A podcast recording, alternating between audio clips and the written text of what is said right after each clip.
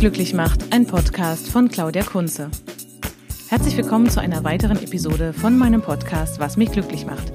Mein Name ist Claudia Kunze und ich begleite dich in diesem Podcast auf deinem Weg zum Glück. In der heutigen Episode geht es um einen Retreat im Benediktushof, das ich im Juni diesen Jahres gemacht habe. Und ja, ich wurde immer wieder gefragt, was ich dort erlebt habe. Und das möchte ich gerne in dieser Episode mit dir teilen. Erst einmal vielleicht, was ist ein Retreat? Ein Retreat ist eine ganz bewusste Auszeit, die du dir für dich selber nimmst und wo du dich der Stille und der Einkehr widmest. Ich habe dafür eine Woche im Benediktushof verbracht. Das ist ein ja, ehemaliges Kloster in der Nähe von Würzburg und dort habe ich eine Woche ein Vipassana Retreat gemacht. Beim Vipassana handelt es sich um eine ganz klassische Meditationsart und da geht es vor allem darum, eben sich mit der Atmung zu beschäftigen, also drei Tage lang die eigene Atmung zu beobachten und eben auch alle Widerstände und ja Nebenbedingungen, die auftreten.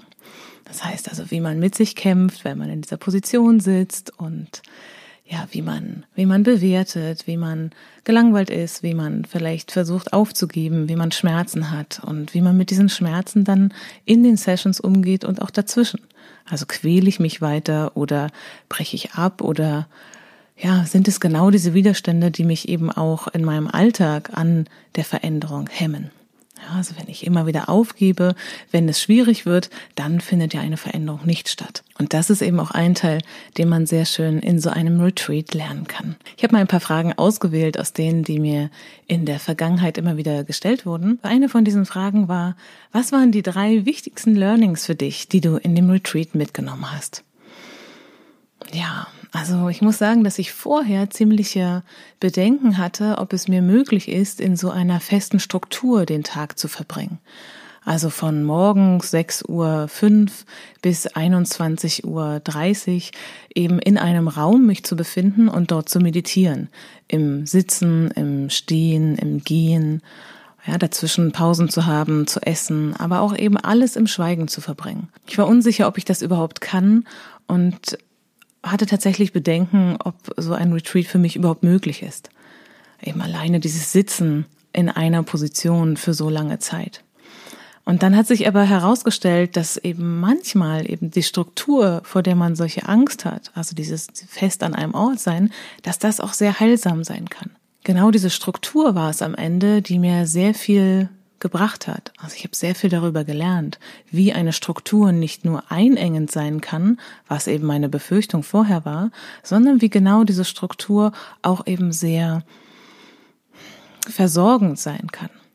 Also es gab immer wieder feste Pausen, es gab einen ganz klaren Ablauf, wann sitzen wir in der Meditation, wann machen wir die Gehmeditation, wann sind wir drin, wann sind wir draußen, wann gibt es die Stück für Stück Meditation und wann sind die Essenspausen. Also ich hatte immer Angst vorher, dass ich vielleicht nicht genug zu trinken bekomme, dass ich nicht genug zu essen bekomme.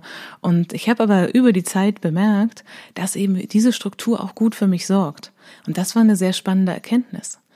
Vielleicht erlebst du das auch in deinem Alltag, dass du dir vornimmst, ja, ich mache eine Pause, ja, ich gehe Mittagessen und dann am Ende des Tages hast du wieder keine Pause gemacht und du hast wieder nicht ausreichend getrunken. Und das ist etwas, was eine Struktur eben Gutes für einen tun kann. Wenn du weißt zum Beispiel, dass du dir von 12 bis 13 Uhr ein Zeitfenster einrichtest, wo du essen gehst, wo du etwas Selbstgemachtes isst oder wenigstens eine Pause machst, dann sorgt diese Struktur für dich und du musst nicht jeden Tag neu überlegen, wann eine Mittagspause jetzt reinpassen würde. Weil im Alltag, wenn wir so viele ja, Anforderungen von außen haben, ja, ist es manchmal schwer, auch eben selbst für sich gut zu sorgen. Und Selfcare, Selbstpflege, Selbstfürsorge ist ein absolut wichtiger Aspekt, wenn wir auch vom Thema Glück sprechen. Das zweite Learning, was ich in dem Retreat gemacht habe, kam durch das Thema Schweigen. Du bist ja in dieser Zeit des Retreats im Schweigen. Das heißt, du redest mit niemandem, du ja, nutzt auch keine Kommunikationsmedien und bleibst eben nur bei dir. Und dadurch kommst du in Kontakt mit deinen Bewertungen, mit deinen Gefühlen, mit deinem Umgang mit den Dingen. Und im Alltag agieren wir normalerweise genau diese Aspekte aus. Das heißt also, ich ärgere mich über jemanden und dann, ja, sage ich dem, wie doof er ist oder wie furchtbar ich das finde, was er gemacht hat. Und das alles geht im Retreat nicht. Das heißt, du sitzt mit Menschen dort zusammen, du kannst sie vielleicht nicht leiden oder du denkst dir, oh, wie sieht der denn aus? Was macht der denn? Wie verhält die sich denn? Warum geht die so langsam? Warum geht die so schnell? Also all die Aspekte, die du in deinem Alltag hast, hast du natürlich auch in dem Retreat. Nur, dass du eben deine Impulse nicht ausagieren kannst. Und das Nicht-Ausagieren dieser Impulse ist genau ein Learning, weil du dann eben bemerkst, wie, ja, wie dein Kopf, deine Gedanken, dein Inneres dir dein Leben auch schwer macht. Wenn du jemanden für sein Verhalten bewertest und du dich ärgerst, dass er den Tisch so oder so eindeckt. Das ist wirklich sehr spannend, weil du dann beginnst, dir darüber Gedanken zu machen, wie du dir selbst das Leben schwer machst. Oder an welchen Stellen du dir wie das Leben vielleicht immer wieder schwer machst. Und das war für mich sehr spannend zu beobachten.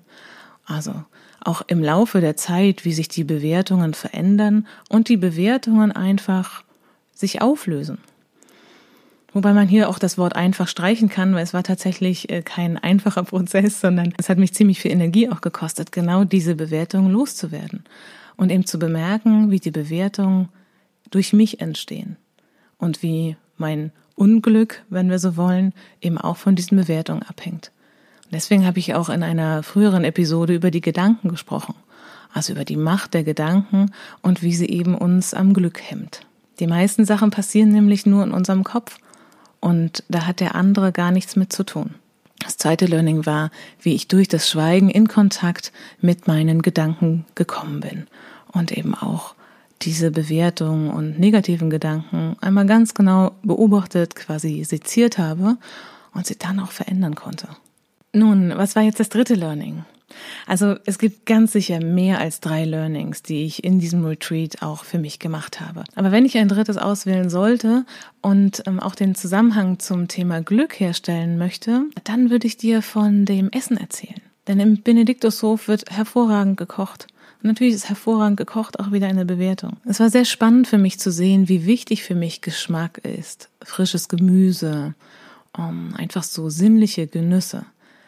Ich meine, ich koche sehr gerne. Ich liebe es zu kochen für mein Leben gern. Ich backe gern Brot, verbringe auch viel Zeit damit, auch auf dem Feld, ne, wenn ich das Gemüse selbst anbaue und dann ernte und mich darüber ärgere, wenn es vertrocknet oder wenn es so wie im letzten Jahr einfach vor Regen ja, äh, eingeht und die Braunfäule die Tomaten dann ähm, erwischt. Aber das war nochmal ein ganz anderer Punkt, weil du hast diese Pausen und du hast diese feste Struktur und andere Menschen sorgen dort für dich. Das heißt, wenn du Mittagessen hast, gehen alle dorthin und dann fängt man gemeinsam an zu essen. Das heißt, alle stehen am Tisch, schauen sich das Essen an, was auf dem Tisch präsentiert ist, und dann fängt man gemeinsam an zu essen, auch wieder im Schweigen. Und es war sehr spannend zu sehen, wie eben achtsames Essen funktioniert, wie vielleicht auch die Gier entsteht, wenn du dort erstmal wartest, bis alle am Tisch sich versammelt haben und dann erst anfängst zu essen. Und dann denkst du so, oh, jetzt wird das Essen kalt, weil ich esse gerne die Sachen, wenn sie warm sind. Oder du denkst, ach, den Brokkoli, den mag ich einfach gar nicht. Oder warum muss ich jetzt diesen Porridge äh, zum Morgen haben, den ich eigentlich gar nicht mag? Oder mh, hm, ich habe eine Laktoseintoleranz und da gibt es jetzt äh, Joghurt in rauen Mengen. Und all diese Gedanken sind sehr, sehr wertvoll. Denn auch hier machen wieder die Gedanken dein Erleben aus. Ein spannender Punkt, der dabei auch entstanden ist, ist eben der Gedanke, okay, auch wenn ich das nicht mag, es schmeckt trotzdem. Also ich muss nicht immer mein Lieblingsessen essen. Ich kann neue Sachen ausprobieren und der Zucchini-Salat, den es dort gab, der schmeckt fantastisch. Ja, auch wenn ich ihn vorher nicht kannte. Und ich habe die Möglichkeit, dadurch, dass mir das Essen, wenn man so will, vorgesetzt wird, etwas völlig Neues zu probieren, was ich sonst im Alltag nicht machen würde. Denn wenn ich auswärts essen gehe, dann wähle ich ja ganz bewusst ein Gericht. Und dort wusste man nie vorher, was es gibt. Und es war immer lecker. Also auch das war eine interessante Erkenntnis. Selbst wenn ich nicht immer mein Lieblingsgericht bestelle oder das bekomme, wonach mir ist, es ist immer nahrhaft, es ist immer lecker. Polenta kann sehr interessant schmecken mit so einem Basilikumpesto obendrauf. Ja, auch wenn ich sonst in meinem Alltag vielleicht nie Polenta gewählt hätte. Und das war das dritte Learning wenn ich jetzt drei äh, Learnings auswählen sollte. Also nicht immer muss es das sein, was ich möchte, um glücklich zu sein. Ich kann auch fantastische, lehrreiche Erfahrungen machen, wenn ich nicht das bekomme, was ich mir gewünscht habe. Das Retreat war etwas, was mich tief berührt und auch verändert hat. Ja, und was hat das jetzt alles mit Glück zu tun? Ich glaube, dass wir manchmal Dinge machen sollten, wo wir Widerstände spüren, wo wir nicht von vornherein wissen, ob sie uns gefallen oder nicht. Oder gerade auch Sachen machen sollten, wo wir erstmal aufgeregt sind und sagen, ah, wer weiß, wie das wird. Denn nur durch das neue Verhalten kann auch eine neue Erfahrung entstehen. Und erst dann weiß ich, ob es etwas für mich ist oder eben nicht. Und Glück entsteht für mich eben auch dann, wenn man neue Wege geht, neue Sachen ausprobiert und dadurch dann auch wachsen kann. Das war die Episode zu den drei Learnings von meinem Retreat im Benediktushof. Mein Name ist Claudia Kunze und ich begleite dich in diesem Podcast auf deinem Weg zum Glück.